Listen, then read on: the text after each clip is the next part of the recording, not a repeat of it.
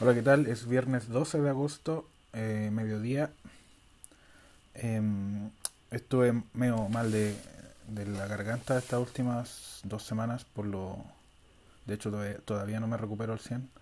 Em, así que disculpen por no haber grabado el episodio anterior.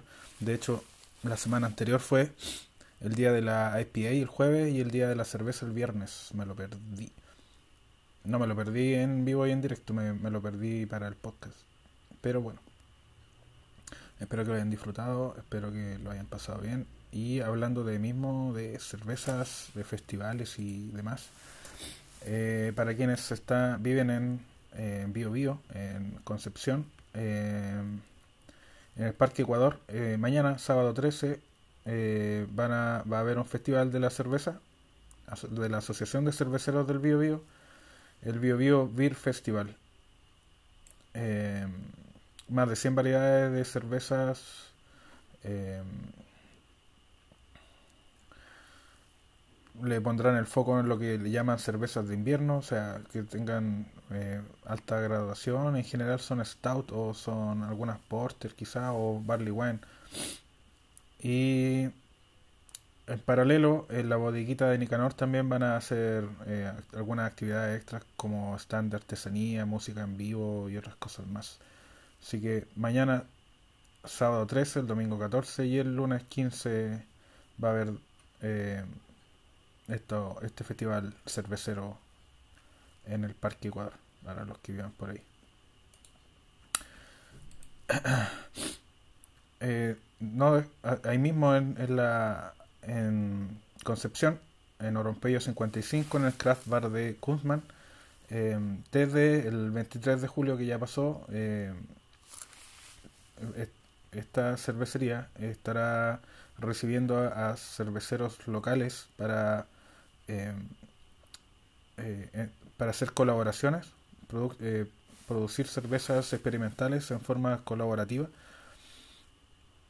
Y, y bueno, eso es como un win-win, uno de verdad, no como, como el de Jackson, en el que el cervecero, eh, los cerveceros pueden aprovechar la tecnología y el equipamiento que tiene Kuzman y al mismo tiempo Kuzman eh, puede aprender nuevas recetas técnicas, eh, nuevos, probar nuevos sabores. De hecho, una, una experimental salió de ahí, que es una Marsen, que es una fermentación layer. Y eso salió de producto de esta colaboración entre, entre cerveceros locales y Kuhlman. Así que es una oportunidad para, para los cerveceros locales de Concepción, eh, de todas estas cervezas más pequeñas, eh, producir una cerveza experimental junto con Kuhlman. Eh, no soy muy fan de Kunman, las que llegan al supermercado. Sí he probado varias, las veces que he ido a Kunman en, en, Valdivia. Tienen otras variedades que, que no llegan al supermercado. Eh, y además tuve la oportunidad de conversar con el cervecero, el maestro cervecero. Bastante buena onda, por lo menos el, el de Valdivia. Eh, y me dio varios, varios truquillos cuando estaba recién comenzando, así que buena onda en ese sentido. Y bueno, tengo otro más, más al norte, otra noticia más al norte, donde eh, cuatro cervecerías locales, Independencia, Anima, Ruta 45 y Guayacán, se asociaron para un proyecto de una, cervece, una cervecería, eh, darle un toque más turístico. Eh, esta cervecería queda en Pan de Azúcar, en Coquimbo, así que si que no la conocen, vayan a ver. Eh, más que nada eso. Eh, tienen un Instagram, cerveceros ancestrales. Y, y bueno, la idea es incentivar el turismo en esa zona. Así que todo bien. Eh, ojalá les vaya bien. Las pymes lo tienen bastante difícil ahora. Mm, no es cierto que, que tengan que la inflación los ayude. Así que espero que todos sus emprendimientos surjan. Y por último, en tastingtable.com hay algunos tips para, para el cervecero casero, eh, empezando por el equipamiento esencial, que obviamente ya lo hemos conversado acá, una olla, grande, eh, un fermentador, que básicamente un, puede ser un balde sellado con un agujero donde se instala un airlock. Eh, hay forma de hacer airlock casero, pero es mucho una complicación innecesaria cuando tú puedes encontrar un airlock en AliExpress por menos de un dólar. Hay un truquillo ahí donde, donde comentan de que para que no entren bichos por el airlock, eh, porque el, olor a, la fermentación puede atraer algunos, eh, hasta mosquitas pequeñitas, que les gusta el, el, olor del CO2, eh, es llenar el airlock con algún tipo de esterilizador. acá mencionan Starsan, pero acá en Chile no lo venden. Hay uno similar que, que que lo venden en cantidad industrial, así que eh, de forma casera lo que recomiendo es usar un vodka barato que solo sirva para, para separar, aislar eh, lo que hay dentro del fermentador con lo que hay fuera. El airlock básicamente permite que escape el CO2 y a la vez impide que entre oxígeno. Si entra oxígeno se oxida la cerveza y el sabor no es muy bueno. Eh, para quien tienen más lucas, ah, eh, acá se mencionan algunos equipos que son más automáticos, que traen Bluetooth, Wi-Fi, termómetros, todo automatizado, cosa de meterle los ingredientes y ya está. Acá en Chile he visto algunas empresas que lo traen, eh, no son baratas obviamente, pero si tienes la, la plata, el espacio también, ¿por qué no? ¿Por qué no? Eh, un, un dispositivo bastante útil para medir cuánto alcohol va a terminar teniendo tu cerveza es un hidrómetro, aunque yo uso un, un refractómetro que me permite usando una, apenas un par de gotas eh, calcular más o menos lo mismo. Eh, el hidrómetro creo que es más preciso, pero necesita medio litro cada vez que, que haces la medida, así que prefiero no, no usarlo. Prefiero tomarme esa, ese medio litro. Acá también mencionan software. Eh, la mayoría, todos estos que mencionan acá son comprados. En general yo uso aplicaciones gratis en Android, eh, sobre todo para, bueno, cronómetros, algunas calculadoras para, para el CO2, para calcular cuánto, cuánto dextrosa tengo que poner en la botella, bueno, en el fermentador antes de, para generar gas. Em, otros para calcular eh, el alcohol eh, resultante de, un cálculo de, del refractómetro y, y para almacenar recetas hay una aplicación que se llama Brew Target eh, que es open source, es libre, eh, funciona en Windows, en Linux y lo bueno es que puedes sincronizar la base de datos entre dos equipos usando, bueno, puedes usar otras tecnologías tipo Dropbox. Así que eh, creo que, bueno, y hay un montón de, de calculadoras y software online que también son gratis, así que veo innecesario gastar lucas de más en licencias. Y digo gratis de forma legal, no digo gratis de estar pirateando, así que todo bien. El siguiente tema es la sanitización, eso es obvio. Eh, lavar, eh, desinfectar, sanitizar, eh, mantener todo limpio, usar mascarilla, lavarse bien las manos, frotarse alcohol en las manos cada vez que uno va a hacer algo, usar guantes si se quiere, etcétera, etcétera. Y,